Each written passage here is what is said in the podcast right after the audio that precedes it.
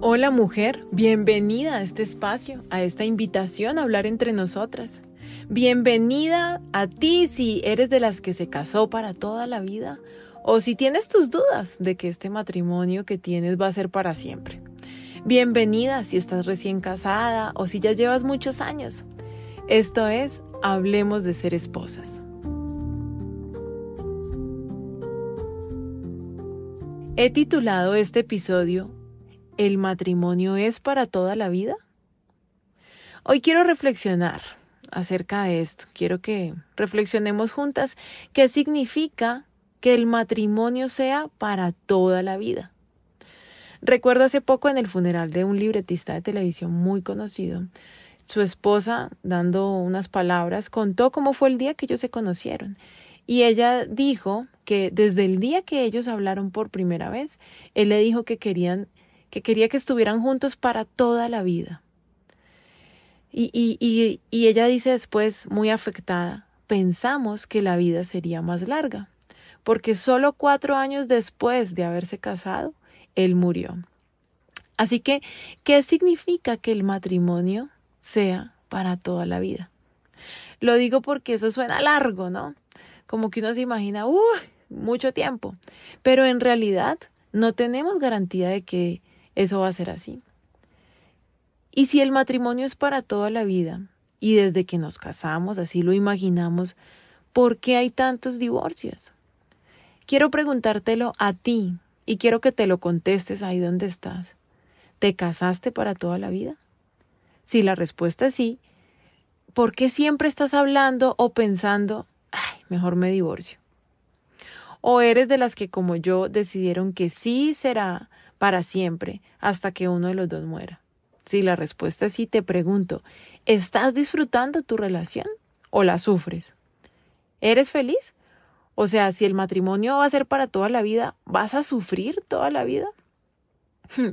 si estamos de acuerdo en que toda la vida puede ser 24 horas más o 24 años más, 5 días o 50 años, no lo sabemos. ¿Qué estás haciendo hoy por tu matrimonio. ¿Y qué si sientes que tu matrimonio se está muriendo? ¿Está mal que sienta que mi matrimonio ya no tiene sentido? ¿Mm? No sé, hoy tengo muchas preguntas. Hoy tengo más preguntas que respuestas. Hace poco estuve en un live en Instagram con Flavia Dos Santos, la sexóloga, y hablamos de muchas cosas. Y ella decía que el matrimonio es un organismo vivo, que nace, crece, se reproduce y muere y cualquier organismo vivo puede morir en poco o en mucho tiempo, después de vivir muchos años o morir prematuramente. Y esto me dejó pensando porque creo que es verdad. El matrimonio es un organismo vivo. Son dos personas que se unen y deciden crear una historia de convivencia, de amor, de compañerismo, de romance. Y esta tendrá vida mientras estos dos seres vivan, pero además mientras estos dos seres quieran vivir esa relación. Así que si mi matrimonio tiene vida, nace, crece y muere, ¿cuándo muere? ¿Cuándo me muera yo? ¿Cuándo se muera él? ¿Únicamente? ¿Segura? Si eres una persona de fe, si eres católica o cristiana o practicas alguna variedad del cristianismo, me dirás, Lina, el matrimonio es para toda la vida. Es hasta que la muerte nos separe. Lo que Dios unió, que no lo separe el hombre. Si ese es tu pensamiento, yo estoy de acuerdo contigo, comparto la misma fe y ese es mi plan. Pero entonces me pregunto, ¿por qué hay cristianos que se divorcian? ¿Por qué hay cristianos divorciados y vueltos a casar? Líderes de iglesias, personas de mucha fe, con muchas creencias y plop, se divorcian. Pastores de iglesias gigantescas se divorcian. El primer tema del que quiero que hablemos es de algo que también hablamos en el live con Flavia y, y es el hecho de que nos casamos con una idea romántica, ¿no? Como que hay una idealización del matrimonio. Creo que el felices por siempre de los cuentos de hadas nos ha hecho mucho, mucho daño.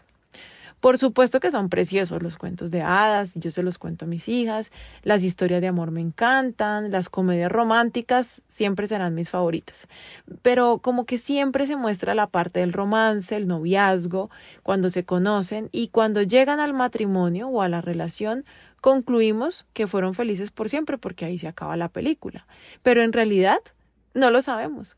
Tal vez no llegaron ni al año de convivencia, pero creemos y queremos creer que sí, que ay, que la pasaron delicioso y que todo fue perfecto. Yo creo que el felices por siempre no existe. Por el simple hecho de haberse casado, eh, eso no es garantía de que realmente se va a ser feliz siempre o que va a ser para siempre. Es como si porque abrí un restaurante ya soy exitosa y tengo estrellas Michelin, ¿no? Y ese restaurante nunca va a quebrar. Es como pensar que empecé a estudiar una carrera y es seguro que la voy a terminar y está garantizado que va a ser así. O, o, es como pensar que me dieron el empleo soñado y eso significa que todos los días voy a ir a trabajar feliz. ¿Quién va a trabajar feliz todos los días de su vida? Nadie, eso no es así. Así trabaje en lo que siempre soñó. Hay días buenos y hay días malos y hay temporadas. Y pueden pasar tantas cosas alrededor de ese trabajo que hasta lo puedes terminar odiando o queriendo renunciar. Recuerdo hace un tiempo que yo soñaba con tener una casa, ay, de la cual me enamoré a las afueras de la ciudad y pudimos comprarla y nos fuimos a vivir a ella y yo la decoré y todo era tan hermoso. Y a los cinco años de vivir en esa casa, la odié. Yo no quería pasar un día más en ella. Yo le llamaba la jaula de oro. Justamente coincidió con la época de crisis más dura que he tenido en mi matrimonio, o por lo menos la más cercana al divorcio. Creo que tenía una idea demasiado romántica de lo que sería vivir en esa casa. Creo que no calculé el costo económico, pero también el tiempo y el esfuerzo físico y emocional que una casa tan grande requiere. No sé si en otras circunstancias hubiera sido feliz en ella, ¿no? O sea, no sé si hoy me mudara a ella otra vez, me volvería a pasar lo mismo. Pero en ese momento de mi vida, esa casa soñada se convirtió en una pesadilla. Y esto me hace pensar en si ese matrimonio soñado se te convirtió en una pesadilla.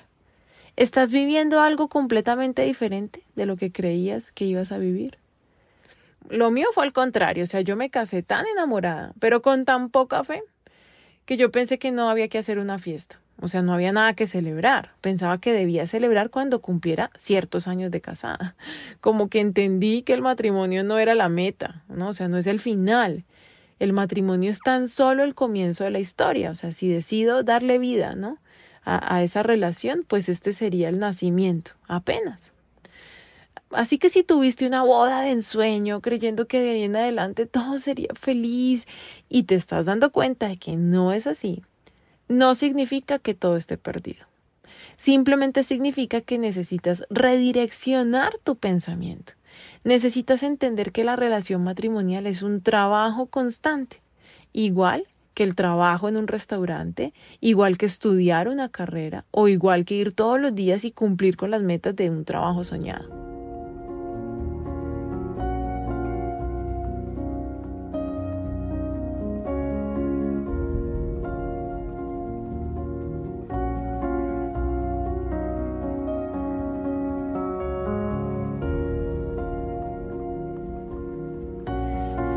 Quiero que hablemos también de otro tema, que lo reflexionemos. Y es esto de que según es el pensamiento, así mismo van a pasar las cosas. Esto está como muy de moda y está comprobado científicamente. Cuando nos dicen esto, pues hay un chiste, ¿no? Que es que entonces voy a decir soy flaca, soy flaca, soy flaca, soy flaca, soy flaca y de tanto repetirlo, de tanto pensarlo, mi cerebro se lo va a creer y entonces yo voy a adelgazar. No, ¿verdad?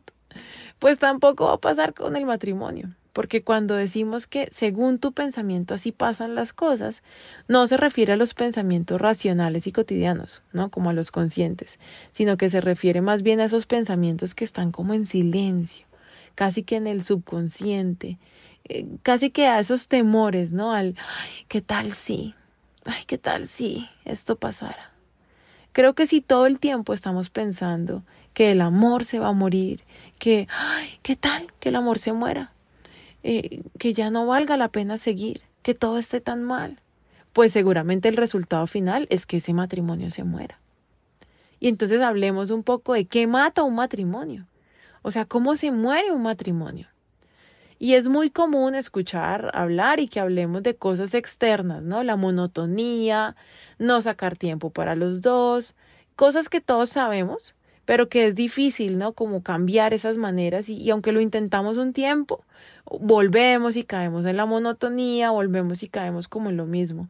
A veces eh, decimos, no, es que ser coqueto con otras personas, compararse con otros matrimonios, todo eso puede matar un matrimonio. Pero mira que estaba reflexionando y escribiendo este podcast y me vino como, no sé, como una especie de revelación. Y, creo que el problema se puede dividir en dos. Número uno, no tener la decisión consciente de ser feliz con lo que se tiene. ¿no? O sea, cuando uno vive sin entender eh, lo que hablábamos al principio, que es para toda la vida, ese para toda la vida, pues no sabemos cuánto tiempo es. Y si no sabemos, pues que estamos esperando para ser feliz, porque puede ser muy largo, pero qué tal que sea muy corto. Creo que si hay algo que pueda matar un matrimonio, que comenzó como un sueño que se hizo realidad, en el cual dos personas decidieron darle vida, es porque uno de los dos o los dos no han decidido conscientemente ser exitosos en todas las áreas de su vida. O sea, si yo decido abrir una sociedad, ¿no? digamos que me asocio con alguien y montamos unas paleterías, pero yo no he decidido que voy a darla toda por esas paleterías, que es mi sueño de vida y que voy a hacer que esto sea muy exitoso, porque esto también me va a hacer exitosa a mí si yo no he decidido ser feliz con las paleterías, sino que una vez teniéndola voy a decir, ay, yo hubiera montado un montallantas mejor.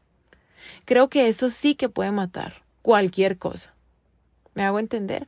El restaurante, la carrera, el trabajo soñado, la casa que siempre quisiste.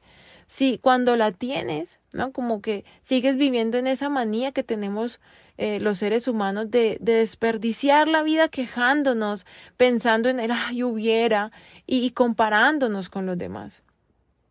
Cuando yo decido ser feliz, cuando decido ser feliz con lo que tengo, ser agradecida y sacar adelante los proyectos en los cuales voy a dar mi vida, entre esos mi hogar y mi matrimonio, no hay nada que pueda matar ese sueño, porque no es algo que yo firmé o me vestí de blanco así bien bonita un día y ya, y se dio.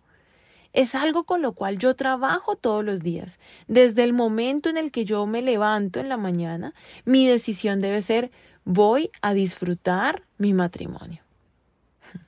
Lo segundo que puede matar un matrimonio, y se parece mucho a lo primero o está relacionado, es el hecho de no tener un plan. O sea, yo me casé y ya, yo hago mi vida y ese man duerme conmigo, nos vemos aquí por la noche, compartimos el closet, pero no hay un plan. Ahí se corre el mismo riesgo que si yo monto una paletería y no hago un plan. ¿A los cuántos años voy a recuperar el dinero invertido? ¿Cuántas paletas anhelo vender en un año? ¿Qué ganancias quiero tener en ese año? ¿Qué sueldo me quiero ganar en cinco años? Si yo no hago esos planes en ese negocio, es muy seguro que vaya a fracasar. Exactamente lo mismo puede pasar en el matrimonio, independientemente de si te casaste con la idea de que en cualquier momento esa relación podía terminar, o si te casaste y prometiste delante de Dios que era para toda la vida. Cuando yo siembro un árbol, por ejemplo, yo decido si va a ser un árbol grande, frondoso, que va a dar fruto, o si más bien lo voy a sembrar en una matera y lo voy a tener controlado. Yo decido si voy a tener unas plantas de flores o si voy a sembrar un pastizal. Lo que yo vaya a sembrar, voy a hacer que nazca, crezca, se reproduzca y algún día muera. Pero eso tiene un plan.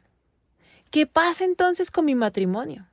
¿Tienes un plan con tu matrimonio? ¿Te has sentado con tu esposo y te has preguntado qué va a pasar en cinco años? ¿Cómo nos vemos en diez años? Yo te recomiendo mucho este ejercicio, sobre todo cuando está uno como terminando año, empezando un año nuevo, o cuando uno se muda a otro país o se cambia de casa, como cuando comienza una nueva temporada en la relación. Y el ejercicio es sentarte con tu pareja y escribir o dibujar juntos el plan a cinco años, el plan a 10 años y el plan a 20 años. Te voy a dar un ejemplo. Yo pensaba que en 20 años mis hijas iban a estar en la universidad, ¿no? Como que yo lo veía ya, pero nunca lo habíamos discutido. Cuando hicimos el ejercicio con mi esposo, hicimos cuentas y resulta que ya nuestra hija tiene 11 y la otra tiene 7. O sea, de esos 20 ya transcurrieron 10. Y, prácticamente yo ni me di cuenta, ¿no? Y ya la otra pues transcurrieron 7. O sea, de 20 años que yo veía por delante, ya pasaron 11, ya pasó un poquito más de la mitad. y me di cuenta con mi esposo que en 20 años no es que mis hijas van a ser universitarias. En 20 años ya, ya hace rato que terminó la universidad. Ya son treintañeras y, y ya pues será su vida como será, ¿no? Entonces, este, este ejercicio mmm, te da una perspectiva de vida diferente, ¿no? Como que lo ayuda a uno a aterrizarse y a darte cuenta de todo lo que pasó y a darte cuenta que el tiempo no es tan largo y que igual no es seguro y eso te lleva a ser agradecido y a disfrutar el día que tienes enfrente, o sea, el hoy. Cuando termines de escuchar este podcast, ¿qué vas a hacer con tu hogar? ¿Mm? En este día, antes de que se acabe. Y si me estás escuchando por la noche mañana, ¿qué vas a hacer mañana por tu matrimonio? Es un reto, ¿no? Un reto y un ejercicio que te dejo.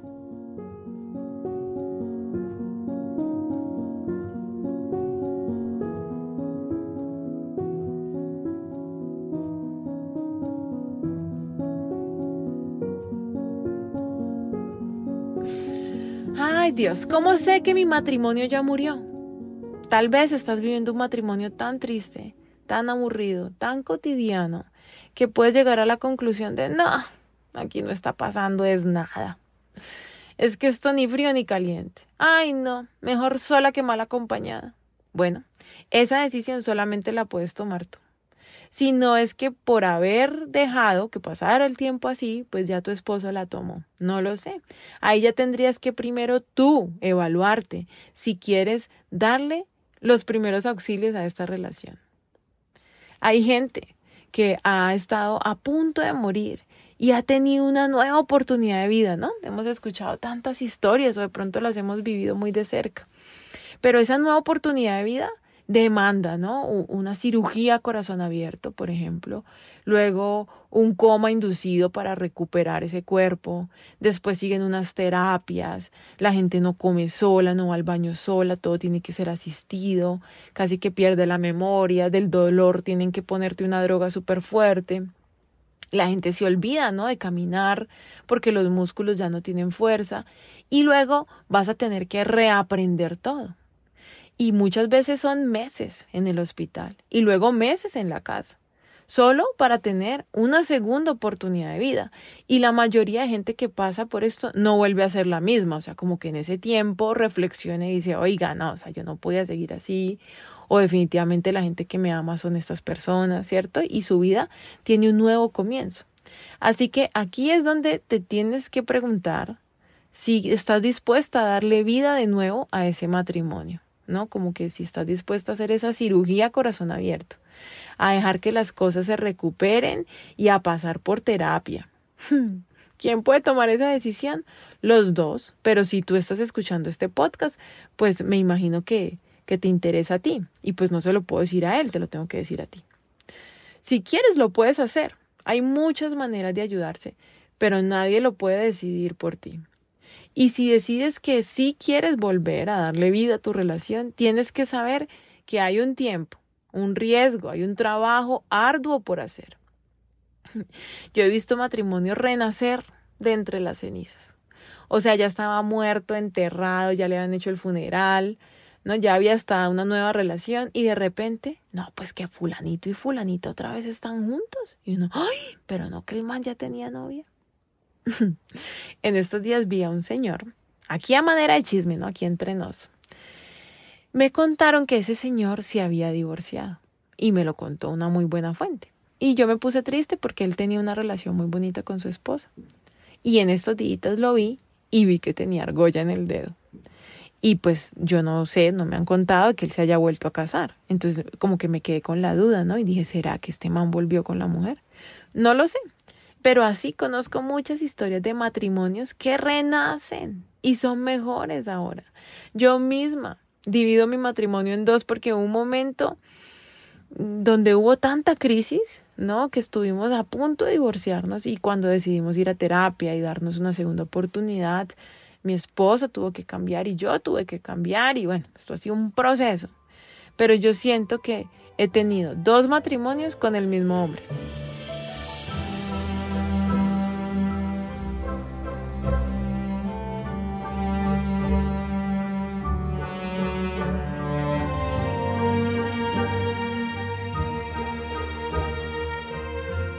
algunas personas me piden consejo. Y a mí a veces cuando me cuentan su historia, que además tengo solo la versión de ella, ¿no? Pero cuando me la cuentan yo digo, no, deje esa porquería. O sea, bote semana a la basura, eso no sirve para nada. Pero yo no tomo la decisión del matrimonio de nadie. A duras penas puedo tomar las decisiones del mío.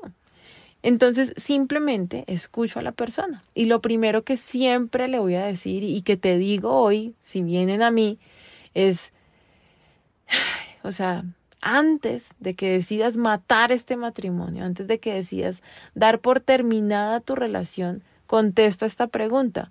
¿Cómo estás tú?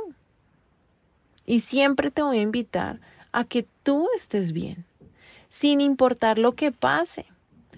O sea, puedes tener o no tener hijos, puedes tener o no tener trabajo, puedes estar flaca, puedes estar gorda, como sean las circunstancias. He visto gente muy pobre, sin para comer, luchándola. Y he visto gente con mucho dinero, con muchas facilidades económicas, con ganas de acabar con todo.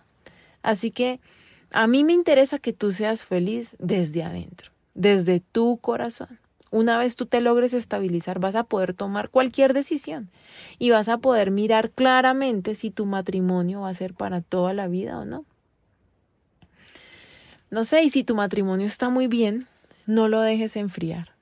O sea, no te confíes, no pienses que todo está bien y que bueno, sino que todos los días trabaja y haz un poquito, como las plantitas de flores. No sé si has visto que a las plantas con flores eh, a veces se le pone como un alimento, ¿no? Le llaman triple quince o florescencia.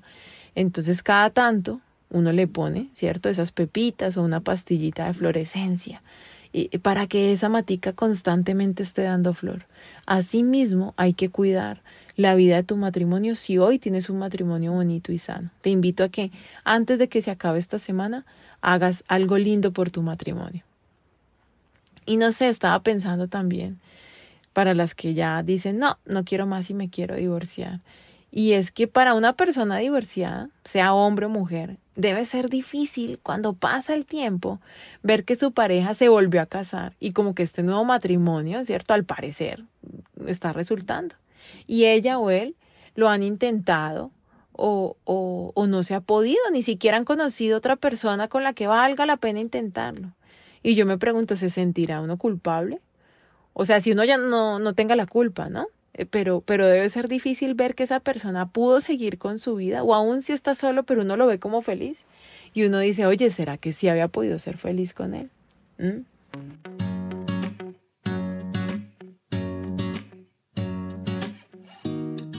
Bueno, y aquí te dejo la frase de este episodio.